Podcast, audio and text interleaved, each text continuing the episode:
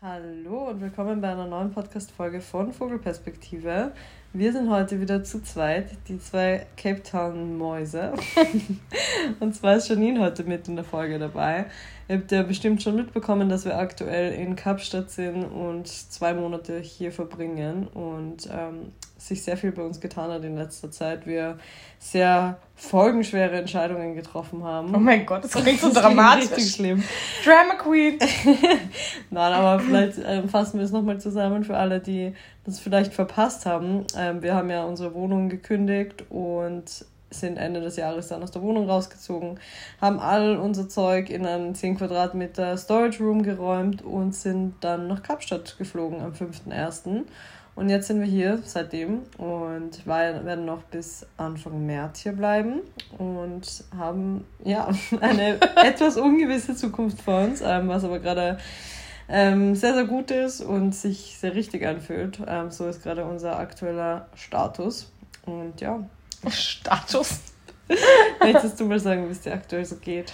Ähm, ja, also mir geht's sehr gut. Wir sind aus dem Winter in den Sommer geflohen das war eine der besten Entscheidungen, die wir hätten treffen können, glaube ich. Ähm, alleine schon so durch die Sonne habe ich einfach viel, viel mehr Energie, Bock auf Leben, was zu machen. Irgendwie kann gefühlt die Füße nicht so richtig stillhalten, weil man die ganze Zeit so den Drang hat, irgendwelche Sachen zu erkunden, zu sehen und keine Ahnung. Also man hat einfach sehr, sehr viel mehr Energie und Power. Mhm. Ähm, bei mir schwingt so ein bisschen auf jeden Fall mit, äh, dass ich jetzt gerade beruflich nicht so genau weiß, wie es weitergeht. Das ist natürlich was, was so bei mir immer im Hinterkopf gerade ist. Aber ich versuche irgendwie trotzdem aus der Zeit jetzt so das Beste zu machen und so ein bisschen mich von meinem, meiner Intuition und meinem Gefühl leiten zu lassen, was sich gerade richtig anfühlt. Und ich merke halt für mich irgendwie immer mehr, dass so die Form des Lebens immer so situativ zu entscheiden, wo will ich gerade sein, viel mehr eine Rolle spielt als der Beruf an sich. Und das ist natürlich mit meinem eigentlichen Beruf relativ schwierig vereinbar. Deswegen weiß ich noch nicht, wie es da weitergeht. äh, ansonsten bin ich ultra gespannt, was passiert. Ich freue mich extrem auf unsere Besuche die nächsten Woche. Ja. Und ja, finde es geil, dass wir hier sind. Wie geht's dir? Mir geht's auch sehr gut. ähm, ich habe auch das Gefühl, dass ich extrem aufblühe. Ich habe, glaube ich, erst jetzt so richtig gemerkt, was die letzten zwei Jahre so mit meiner Kreativität gemacht haben. Ähm, und ich habe das ja schon öfters betont, dass mein Job ein bisschen schwierig auszuüben ist in einer Pandemie, weil man natürlich sehr wenig Output kreieren kann, wenn einfach kein Input da ist. Und man merkt sofort, wenn so viele neue Eindrücke auf einen einprasseln, dass man plötzlich wieder so viel Kreativität hat, so viel Motivation, Dinge umzusetzen, ähm, sei es jetzt fotografisch oder in Form von Texten oder sonstigen Medien. Und das macht mir gerade einfach wieder voll Freude und gibt mir auch so ein bisschen diesen Purpose zurück oder ein bisschen so das Gefühl von, okay, mein Job hat doch irgendeinen Sinn und Zweck und das, was ich mache, ist gut und ähm, das finde ich sehr schön, das gerade wieder so zu erleben und mich da einfach ein bisschen kreativ ausleben zu können, auch mich ein bisschen umzuorientieren. Also ich werde jetzt nicht groß was anderes machen, so in den nächsten Jahren, ähm, glaube ich. Aber es gibt ja doch zusätzliche Projekte, die man irgendwie umsetzen kann. Und ich möchte so ein bisschen, oder was ich gerade mache, automatisch, dadurch, dass wir einfach nicht an einem Ort sind, ähm, gehe ich so ein bisschen weg von den Kooperationen, glaube ich, die so ähm, extrem ortsgebunden sind oder die verlangen, dass ich jetzt ähm, ständig Samples empfangen kann und überlege mir auch so ein bisschen andere Möglichkeiten, hier so einen Income-Stream zu haben. Und ich glaube, das ähm, lässt mich dann auch nochmal so ein bisschen ähm, aus der Komfortzone ausbrechen und das finde ich ganz gut. Also ähm, alles in allem echt sehr, sehr gut und ich fühle mich extrem wohl. Die Sonne tut mir sehr gut mhm. und ähm, ich finde es auch einfach schön zu merken, eben genau was du gesagt hast, so man ist nicht ortsgebunden, man kann jederzeit entscheiden, wo man sein möchte. Und das ist eben so ein untypischer Zugang, dass man oftmals davon ausgeht, dass das gar nicht möglich ist. Also ich finde, bis man so einen Schritt wagt und so ein bisschen auch den Mut zusammennimmt, sowas einfach mal zu machen, denkt man immer, ja, okay, es gibt so viele Hürden oder ähm, kann es überhaupt klappen und dann springt man einfach mal ins kalte Wasser, ähm, bucht sich einen Flug und fliegt ins Ausland, lebt dort einfach mal ein paar Monate und es funktioniert auch irgendwie. Also natürlich bürokratisch ist es manchmal anstrengend, aber abgesehen davon ähm, ist so viel mehr möglich, als uns so die breite Masse vermittelt. Voll. Ja. Und ich habe irgendwie auch das Gefühl, es ist ein ganz anderes Gefühl, ohne Wohnung hierher geflogen zu sein, weil man das irgendwie einfach, man fühlt sich nicht mehr so, als hätte man da was zurückgelassen. Mhm. Also außer jetzt mal abgesehen von den Leuten, die noch dort sind, aber einfach so, ähm, das Zuhause, was man da hatte, ist eh nicht mehr da. Mhm. Und man kommt irgendwie so, so, würde zu nichts zurückkommen, wenn ich jetzt auch sagen würde, ich will unbedingt wieder nach Hause oder keine Ahnung. Und was ich irgendwie auch mega interessant finde, ist, dass man halt so aus der Komfortzone rausgeht, aber halt auch voll lernt, sich hier seine neuen Komfortzonen aufzubauen. Mhm. Ähm, und das ist irgendwie mega der coole Prozess und es geht halt irgendwie immer schneller und man kriegt so seine Routinen wieder zurück. So, das war für mich jetzt halt auch voll wichtig, dass ich was Neues etabliere, was irgendwie so mir Beständigkeit auch gibt, gerade wenn man das Gefühl hat, man ist jetzt so beruflich irgendwie lost oder keine Ahnung. The Top Secret Project. Ja. ähm, nee, aber einfach so, ja, äh, irgendwie dem zu folgen, was sich gerade so voll richtig anfühlt. Voll. Und ähm, ja, vielleicht nicht unbedingt das zu machen, was man vielleicht gelernt hat oder whatever, aber einfach das, was sich gerade gut anfühlt und man merkt, so, ey, das bin eigentlich viel mehr ich und das fühlt sich nach was Gutem an und das kann irgendwie was Großes werden, egal in welche Richtung jetzt. Ja. ist schon echt geil. Ich glaube, dass hm, wir eben auch so die Generation sind, die sich so ein bisschen davon löst, dass zu Hause ein Ort sein muss. Und das finde ich auch ganz gut. Also es trifft natürlich bestimmt nicht auf jeden zu. Und es gibt sehr viele Menschen, die ähm, extrem davon profitieren oder sich extrem wohl damit fühlen, einen Wohnort zu haben, ähm, vielleicht auch den Wohnort zu haben, den sie immer schon hatten und dort einfach auch nicht weg wollen, weil sie das voll erfüllt. Aber ich glaube, dass es auf viele Menschen auch nicht zutrifft und dass zum Glück unsere Zeit das begünstigt, dass man eben auch aus dem ausbrechen kann, ähm, was immer da war und unabhängiger sein kann. Und uns geht es ja auch beiden immer so, wenn wir auf Reisen sind, dass wir eigentlich noch weniger besitzen wollen. Und eigentlich durch diesen Auszug aus der Wohnung und durch das Limitieren auf 10 Quadratmeter ähm, Stauraum haben wir schon extrem viel ähm, verkauft, verschenkt, ähm, zurückgelassen und haben trotzdem noch das Gefühl, wir haben viel zu viel und jetzt nochmal mehr das Gefühl von, okay, man möchte noch minimalistischer leben und man möchte noch freier und ungebundener sein. Und natürlich hm, hört man dann auch oft, dass das so ein bisschen bedingt ist durch unser Alter, durch Mit-20er, Ende-20er sein.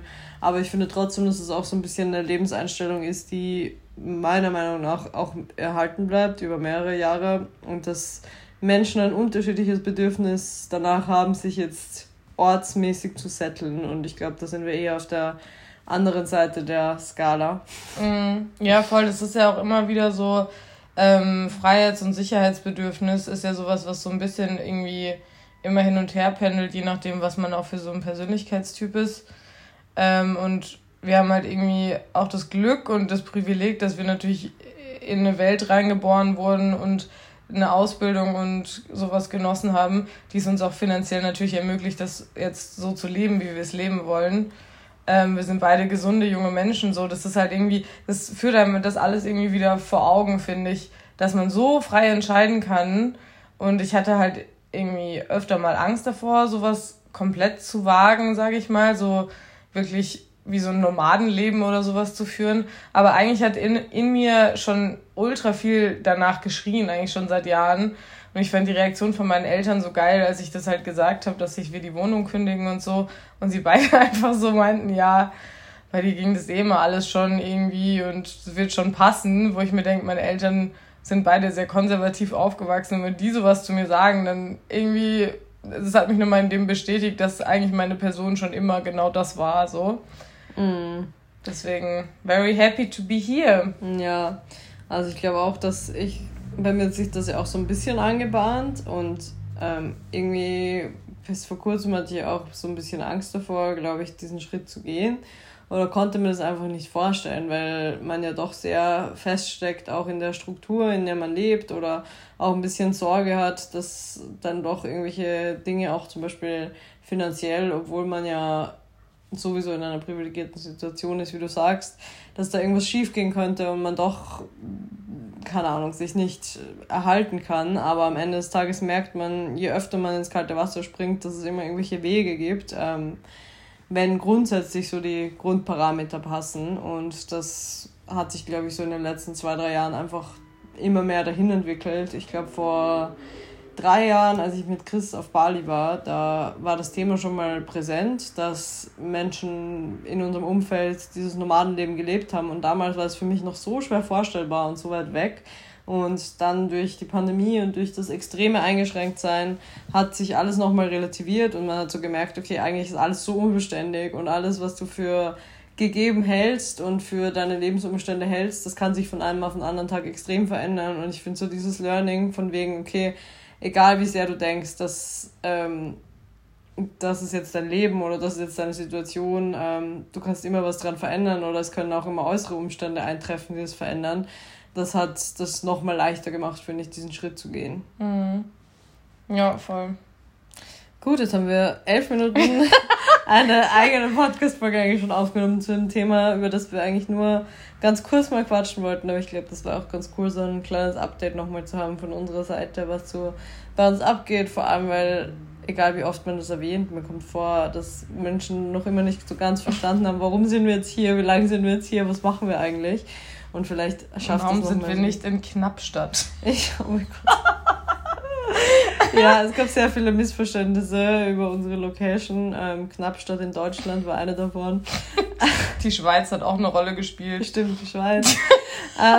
also wir sind in Kapstadt in Südafrika. Wir sind in Knappstadt in der Schweiz. Wer kennt es nicht?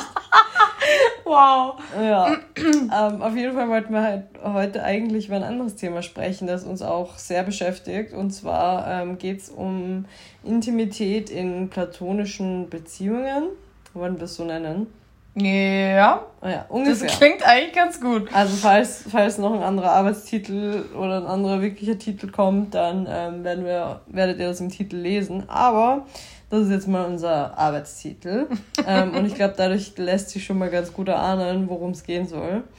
Wir haben jetzt nochmal gemerkt, weil wir ein bisschen so aus unserer Bubble rausgekommen sind und doch nochmal von ganz anderen Menschen umgeben sind hier, ähm, wie unterschiedlich wir doch ticken und welchen Zugang wir haben versus welchen Zugang andere Menschen haben zu Intimität und Nähe in platonischen Beziehungen.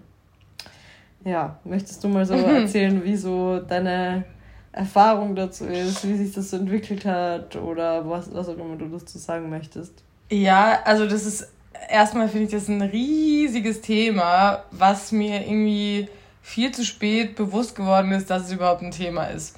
Und es liegt vor allem daran, dass ich ähm, sehr, sehr lange, vor allem über meine Teenie-Jahre und auch so die ersten 20er Jahre, mir extrem äh, schwer getan habe, überhaupt Menschen nah an mich ranzulassen, egal ob das auf einer Gefühlsebene war oder auf einer Zärtlichkeitsebene, sage ich mal, weil sexuell war das jetzt nicht das Problem, aber halt einfach so Nähe zuzulassen, ähm, jemanden an mich ranzulassen, das auch zu wertschätzen und irgendwie, also ich glaube, das Problem war so ein bisschen, ich habe mich selbst nicht liebenswert gefühlt und dann kannst du irgendwie die Liebe von anderen auch nicht annehmen. So, das ist einfach, das funktioniert irgendwie nicht zusammen. Und deswegen hat das Thema ganz lange für mich überhaupt keine Rolle gespielt, weil es das einfach nicht gab. So. Und ähm, die letzten Jahre habe ich mich halt auch wahnsinnig viel mit mir selber beschäftigt und keine Ahnung, wenn halt Leute in dein Leben treten, die dir halt irgendwie alles bedeuten und mit denen du auf einmal super close bist und super nah bist, dann und du einfach das machst, was deine Intuition, Intuition dir sagt, dann irgendwie die Nähe lässt du halt dann zu, egal auf welcher Ebene. Also ich habe mir da halt irgendwie selber keine Grenzen gesetzt oder was auch immer, sondern habe einfach das gemacht, was sich irgendwie richtig anfühlt. Und wenn man dann damit in die Öffentlichkeit geht und das einfach so weiterlebt, wie man es halt sonst auch machen würde, ähm, dann merkt man halt schon so fragende Blicke oder einfach so Leute, die versuchen, einen in Schubladen einzuordnen und irgendwie zu sagen, ah, okay, das ist jetzt die Freundin und das ist jetzt der Freund und das ist jetzt nur ein Freund und so. Und wir sind halt einfach in einer Bubble unterwegs, wo alle sehr offen leben, alle super viel Zärtlichkeiten austauschen, egal ob das über Sprache ist oder über Körperlichkeit oder whatever. Und dadurch, dass eben das so von außen so gefeedbackt wurde, so von wegen, okay, ich kann gerade nichts damit anfangen, wie eure Beziehung ist, kam das bei mir irgendwie auf, so dieses Thema, dass ich mich überhaupt damit befasst habe. Ja. Ja, das habe ich auch ziemlich ähnlich erlebt, glaube ich, ähm, beziehungsweise nicht ganz so krass, glaube ich, was das Thema ähm, sich selbst lieben und Nähe zulassen angeht. Ähm, aber ich bin einfach auch in einem Kreis aufgewachsen, wo das keine Rolle gespielt hat ähm, oder wo es einfach nicht als normal angesehen wurde, so eng zu sein mit Menschen, mit denen man jetzt keine sexuelle oder romantische Beziehung hat. Und erst so durch unseren Kreis eigentlich ähm, bin ich ja so draufgekommen oder habe begonnen zu hinterfragen, warum man eigentlich so eine krasse Grenze zieht, ähm, warum man etwas, das einem offensichtlich gut tut, wie zum Beispiel Kuscheln, nur mit PartnerInnen erleben kann, warum ähm, Begrüßungen so unterschiedlich sein müssen, je nachdem, welchen Grad der Freundschaft man mit jemandem hat und so weiter. Ja. Also es sind ja so viele Kleinigkeiten. Und ähm, wie du sagst, ich habe dann auch erst, ähm, das war glaube ich so ein schleichender Prozess und erst jetzt oder erst später, als ich dann an dem Punkt war, dass für mich körperliche ähm, Intimität oder ähm, körperliches allgemein mit platonischen Freundinnen auch normal war, habe ich erst durch die Reaktion von außen gemerkt, dass es so als null normal angesehen wird oder merke es immer wieder und werde immer so ein bisschen zurückgeholt auf den Boden der Tatsachen, wenn ich so merke, okay, jemand ist gerade hart überfordert damit, wie ich gerade mit FreundInnen umgehe und kann das gerade gar nicht einordnen, möchte aber gerne ähm, irgendeine Bezeichnung dafür finden oder möchte gerne eine Erklärung dafür haben, warum das gerade stattfindet.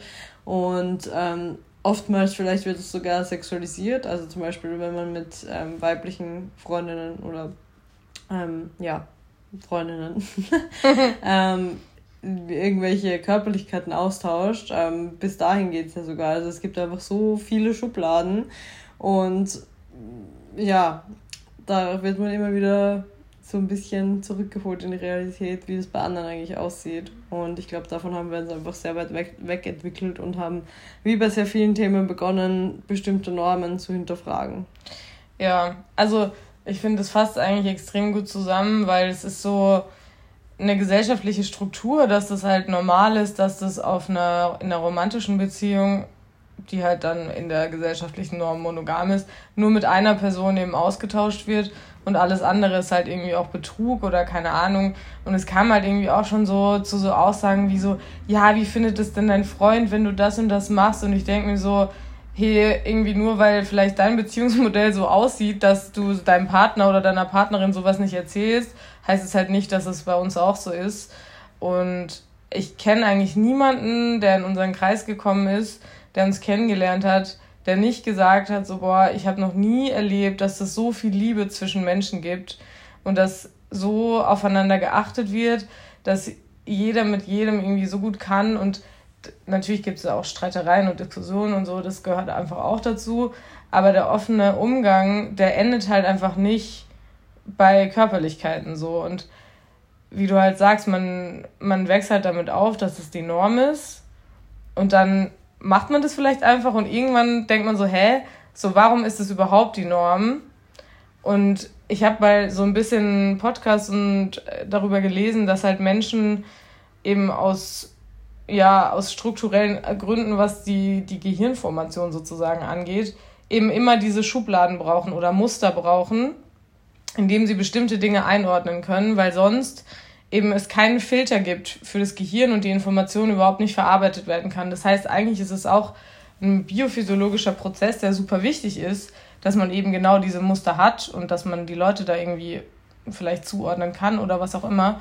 Aber ich finde halt, wenn man sich dessen bewusst macht, dass das ein automatisierter Prozess ist, dann kann ich ja auch aktiv als Mensch sagen, hey, ich hinterfrage das, warum ich das überhaupt mache, weil so deswegen bin ich ein Mensch, deswegen kann ich Verhalten interpretieren und irgendwie neu auslegen. Und das fände ich irgendwie voll schön, wenn es so in der Gesellschaft mal ankommt, dass man solche alten, normalen, in Anführungsstrichen, Muster einfach irgendwie hinterfragt und neu denkt, so. Mhm. Ja, ich finde, da kommen ja eigentlich zwei Sachen zusammen. Einerseits, dass Normen irgendwie neu definiert gehören und dass es natürlich Menschen geben darf, die jetzt keine ähm, Körperlichkeiten mit FreundInnen austauschen wollen. Darf es genauso geben wie Menschen, die das wollen. Ja, ja. Aber dass ein bisschen mehr Vielfalt da ist oder dass es nicht automatisch bedeutet, dass man romantisches oder sexuelles Interesse an jemandem hat, nur weil man mit der Person auf irgendeine Weise intim umgeht. Und auf der anderen Seite auch ähm, eben genau, was du sagst, dass man beginnt, sich auch selbst zu hinterfragen, weil dass man Menschen einordnet und dass man Schubladen in Schubladen denkt, das erleben wir ja genauso. Selbst mhm. die offensten Menschen werden immer merken, dass sie im ersten Moment versuchen, irgendwas einzuordnen oder genauso mit Vorurteilen und Stigmatern ähm, in ihrem Kopf konfrontiert sind, mhm. wie auch jeder andere Mensch oder vielleicht ein bisschen weniger, aber auf jeden Fall ist es vorhanden. Aber man stoppt sich ja viel schneller und ähm, beginnt dann zu reflektieren, okay, ist es gerade tatsächlich etwas, das Hand und Fuß hat oder ist gerade tatsächlich etwas, das rational Sinn ergibt oder ist es etwas, das ich einfach oder das mein Gehirn einordnet aufgrund meiner Sozialisierung. Voll. Ich glaube, was da voll wichtig ist und das ist irgendwie auch was, was mir immer mehr klar wird, ist, dass man eine Person oder einen Mensch oder whatever, den man halt kennenlernt, dass man das im ersten Moment gar nicht so kategorisieren muss, so ähm, ich ordne den jetzt ein als Freund, als platonischen Freund zum Beispiel, habe keine romantischen Gefühle, so das ist ja gut, wenn man sich dessen bewusst ist, aber deswegen ist nur das, das und das und das erlaubt. So, ich finde halt irgendwie, man muss echt, also bei mir ist es zumindest so, ich muss bei jeder einzelnen Person, die ich kennenlerne, schauen, was fühlt sich richtig an. Dann gibt es vielleicht mal Momente oder Situationen oder auch Phasen, in, dem, in denen ich super gern mit denen irgendwie rumschmuse oder die anfasse oder whatever. Und dann gibt es vielleicht wieder Phasen, in denen das nicht so der Fall ist und wo es dann irgendwie eher, keine Ahnung, weiß ich nicht, nur über WhatsApp tausend Sachen schreiben ist oder keine Ahnung. Solche Sachen verändern sich halt auch einfach. Und ich finde irgendwie, man muss viel, viel mehr dahin kommen, dass Beziehungen und Sexualität und alles, was da dran hängt, sehr dynamisch ist und immer situativ einfach angepasst werden darf. Mhm. Ja, was ich auch schwierig finde an dem Thema, und ich glaube, das werden auch viele Menschen erleben, die sich vielleicht selbst mehr Intimität mit äh, Menschen in ihrem Umfeld wünschen, ist, dass man ja auch so ein bisschen Angst davor hat, äh, dass man zu viel gibt oder dass man zu viel verlangt und dass ähm, dass diese Intimität irgendetwas aussagt, was man vielleicht nicht aussagen möchte. Und das mhm. kenne ich auf jeden Fall auch, dass man vielleicht, also vor allem in unserem Kreis, wo ja vielleicht auch manchmal tatsächlich platonische und sexuelle Beziehungen ein bisschen miteinander verschwimmen. Also wo es einfach nicht so eine klare Abgrenzung gibt, okay, mit der Person bin ich jetzt nur platonisch befreundet, mit der Person habe ich auf irgendeine Art eine sexuelle Beziehung. Das ist halt einfach oftmals ein fließender Übergang und auch ein fließender Übergang wieder zurück ähm, und irgendwo dazwischen.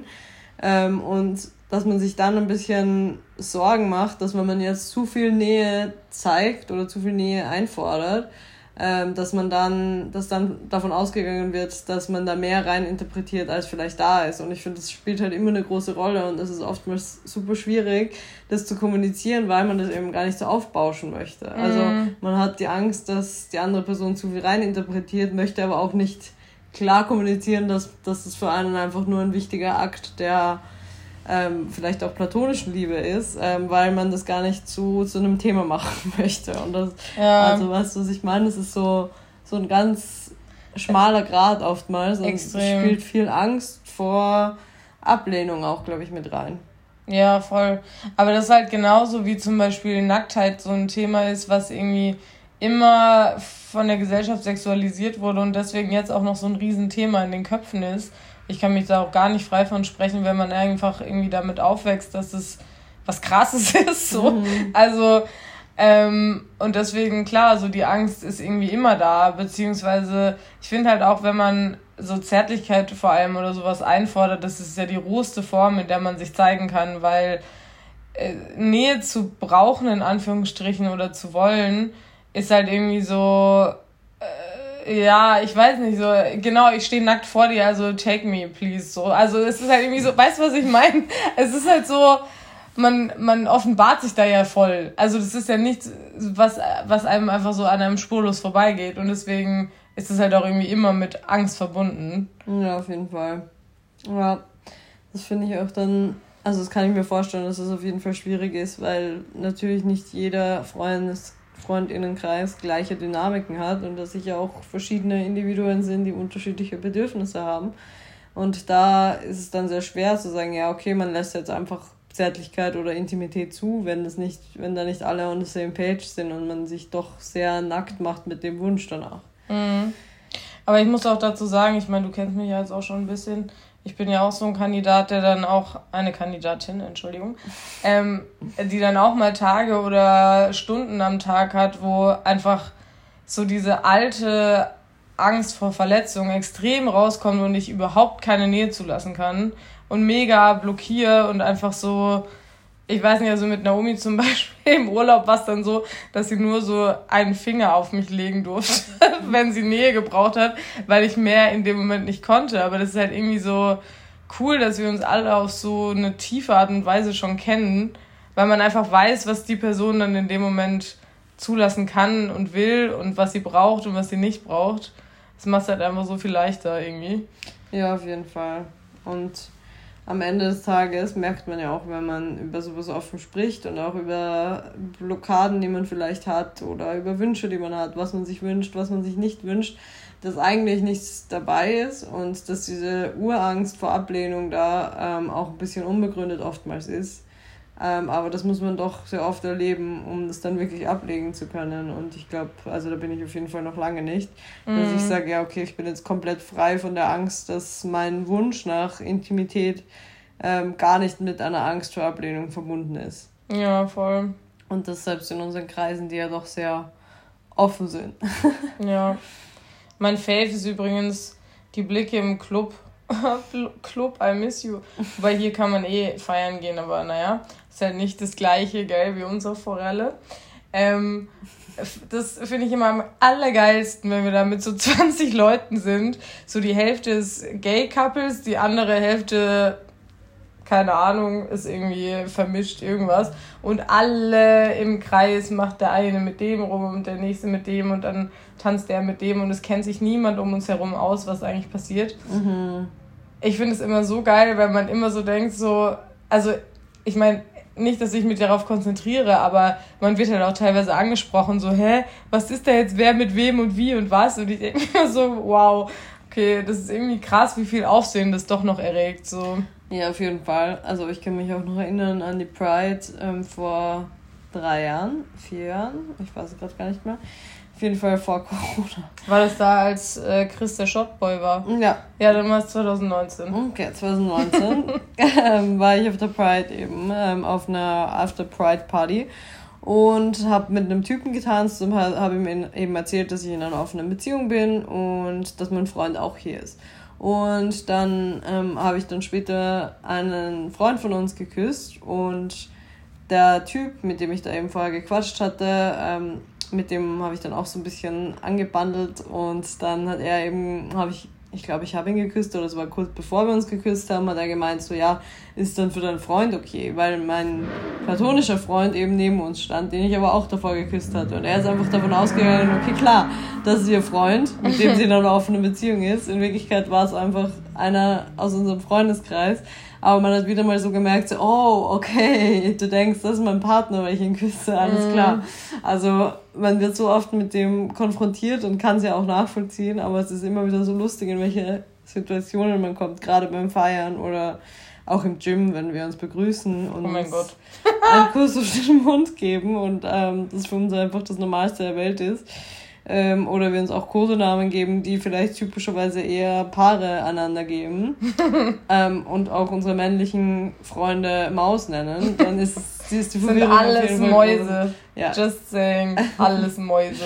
ja, also da ist die Verwirrung sehr, sehr groß und ich glaube, ähm, irgendwie tragen wir mit dem Zuschaustellen von diesen ähm, Affections, Wow. I'm Julia. I'm in Cape Town for three weeks and I can't speak German anymore. ähm, ja, affektiert, na, das ist was ganz anderes. Affections, egal ähm, ja, dass wir damit auch ein bisschen zum Denken anstoßen. Aber ich finde es witzig, dass du es zur Schaustellen nennst, weil es ist halt einfach so, wie es ist. Also ja, das ist ja nichts, was äh, irgendwie so, ist ja keine bewusst. Bühne, sondern es passiert einfach. So jeder lebt es einfach, wie er es gerade fühlt oder wie er es nicht fühlt. Ja. Übrigens auch immer richtig krass in dieser ganzen Gruppe, egal wie lange ich diese Menschen kenne, wie sehr ich die alle liebe, es fragt jede, jeder nach Konsens jedes ja. einzelne verschissene Mal. Und ich liebe es so krass, weil es einfach zeigt, wie viel Respekt man voreinander hat und wie sehr man die andere Person achtet. Ja. Und das ist irgendwie, das finde ich eigentlich mit das Geilste. Ja. Weil man auch sich nicht schwer tut, Nein zu sagen, finde ich. Es ist voll okay, wenn man sagt so, ne. Ja. Fühle ich gerade gar nicht. So, das ist voll in Ordnung und das finde ich mega nice. Aber ja, zurück zu dem anderen, ähm, es ist halt irgendwie überhaupt kein zur Schau stellen, sondern eher so Ja. voll. Ja, Man tut es einfach, aber für die anderen ist es vielleicht ein bisschen zur Schau stellen, Ja. weil es halt sowas Ungewohntes ist irgendwie. Ja. Also war auch vielleicht nicht richtig ausgedrückt, aber ihr wisst ja, mein Deutsch ist nicht mehr das Beste nach drei Wochen in Kapstadt. She's so international, you know. So international. Ja, aber ihr wisst ja, was ich, was ich damit ausdrücken wollte. Also wenn man so ein bisschen das ähm, vorlebt, das ist ein besserer. Das ist ein sehr eine gutes bessere Wort. Formulierung. Mhm. Ähm, dass man damit auch was in den Menschen auslöst. Ähm, und eigentlich ist es sehr, sehr wünschenswert, wenn dann danach gefragt wird ähm, und ein bisschen eine Erklärung eingefordert wird. Und oftmals kommt man dann ja auch mit den Menschen an einen Punkt, wo man merkt, wenn du ihnen das erklärst und auch sie fragst, warum man dann zum Beispiel keine Körperlichkeiten, keine Zärtlichkeiten in ähm, Freundschaften, Freundinnenschaften austauschen sollte, dann fehlt auch so ein bisschen die Antwort drauf. Weil in Wirklichkeit, wer hat eine Antwort drauf? Also wer kann dir beantworten, warum Zärtlichkeit nur für romantische Beziehungen reserviert ist und warum die nicht stattfinden darf? Du hast das Handtuch draufgelegt vom Allmann, okay? Ja, Achim hat sein Handtuch auf die Zärtlichkeit gelegt. Für seine Claudia. Schön. Achim und Claudia, wunderbar. Also ich finde, das ist eigentlich immer die beste Methode, wenn man ein bisschen Stigmen ähm, aufbrechen möchte. Stigmata meinst du? She's so international. Oh God, the, the next podcast is gonna be in English. ähm, ja, Stigmata aufbrechen möchte, ähm, dann hilft es immer ein bisschen, sich dumm zu stellen und danach zu fragen, warum, warum denn? Ja. Und einfach ganz, ähm, ja, basic das auseinanderzunehmen und ähm, Ja. ja. die Menschen selbst erklären zu lassen, warum das dann so existiert und warum es anders nicht sein darf. Und dann kommt man sehr schnell, glaube ich, an den Punkt, wo auch die, die Leute selber merken, okay, ja, eigentlich ist mir ansozialisiert worden, aber warum genau, weiß ich jetzt auch nicht. Ja. Vor allem, ich krieg echt viele Nachrichten so, ey, ihr seid so cool und eure ganze Crew und ihr liebt euch alle so und es ist so voll schön zu sehen und bla bla bla. Und ich denk mir immer so, ja, Mann, ja, ich find's auch ultra geil. Ich will mit keiner Person auf dieser Welt tauschen. Ich liebe meine Menschen, ich liebe mein Leben, es ist einfach nur geil. Ich kann es jedem empfehlen, jeder empfehlen, ähm, einfach ein bisschen mehr Liebe zu geben und Liebe anzunehmen. Und was ich äh, auch immer geil finde, wenn mich jemand fragt, warum das bei uns so ist oder was das jetzt ist oder wer mit wem in der Beziehung ist, meistens sage ich einfach, du, die Kategorien, die du in deinem Kopf hast, die gibt's bei uns einfach nicht. Ich kann dazu nichts sagen, weil das, was diese Person von mir hören möchte, das wird in meiner Antwort nicht stattfinden. So. Und das finde ich immer auch, das zeigt eigentlich ganz gut. Ähm, und das bringt meistens auch so ein bisschen neues Gedankengut mit sich. Ja. Ja, das ist ja auch dasselbe, wenn wir hier gefragt werden, ähm, was wir sind, in welcher Art von, in welcher Art von Beziehung wir sind, dass es ja auch so eigentlich nur die Antwort geben kann, so quasi, ja, ähm, in unserer Welt definieren wir es nicht als Beziehung in dem Sinne, in deiner Welt würdest du es vielleicht als Beziehung definieren. Ähm, Oder auch nicht. Oder auch nicht, aber auf jeden Fall würdest du es als mehr, würdest du es als mehr als Freundschaft einstufen. Ja. Und wir genauso, aber die Interpretation von dem Ganzen ist einfach sehr, sehr unterschiedlich und da stößt man so ein bisschen an die Erklärungsgrenzen, weil es eben wieder nur diese klassischen Schubladen gibt. Ja. Ja, aber wir versuchen weiterhin uns zur Schau zu stellen. Yes, and being more international in the Ja. next podcast. ja, ich versuche mal mein Deutsch ein bisschen ähm, wieder zu verbessern und ein bisschen dran zu arbeiten. Wir machen jetzt so Vokabeltrainer, okay? Sehr gut. Cool. Ja, das werden wir machen. ähm, ich hoffe, ihr konntet was mitnehmen von dieser Folge, vor allem diese wunderbaren Formulierungen. Ähm, Lernt Deutsch mit Julia Vogel. Sprachtraining. ja, ähm, genau. Eigentlich haben wir alles gesagt, was wir sagen wollten, oder? Ich glaube schon. Wir werden uns auf jeden Fall bald wieder melden aus Knappstadt in der Schweiz. Folgt uns für mehr Content aus der Schweiz. Das ja. ist toll hier. Genau, also wir teilen gerade sehr, sehr viel auf Instagram, ähm, in unseren Stories und auch als Fotos. Hier ist es einfach wahnsinnig fotogen. Wow.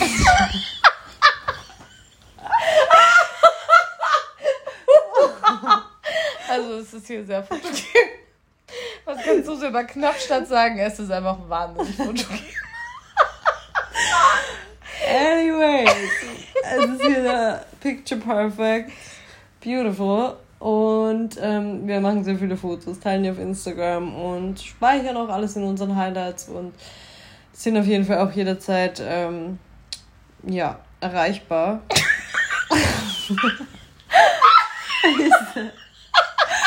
Katastrophe, okay. Ähm, ich halte jetzt mal den Mund. Und wir hören uns dann beim nächsten Mal. Ihr findet alle Infos in den Show Notes. Dort findet ihr auch unsere Instagram-Channels. Wo wir erreichbar sind. Und wir sind für euch erreichbar. ja. Gut, äh. wir wünschen euch noch einen schönen Tag und bis zum nächsten Mal. Bye. Tschüsschen.